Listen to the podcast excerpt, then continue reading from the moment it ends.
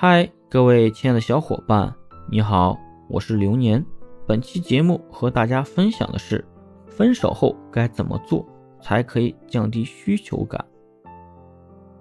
分手后就该说分手后的话，说只有普通朋友才会说的话，这是为了降低需求感，同时还要给对方一个无法拒绝你的缘由，增加对方把你加回来的可能性，比如。工作的事情，请他帮忙；放在他那里的东西，你想找时间拿回去等等。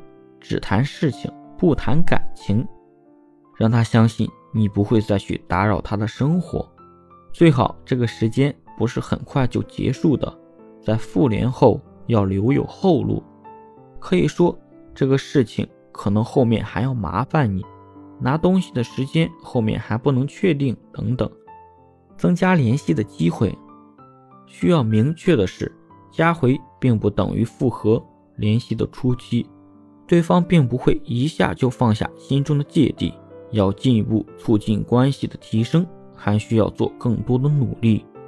这时切忌急躁冒进，仍然要控制好需求感，做好吸引和缓和，千万不要重蹈覆辙。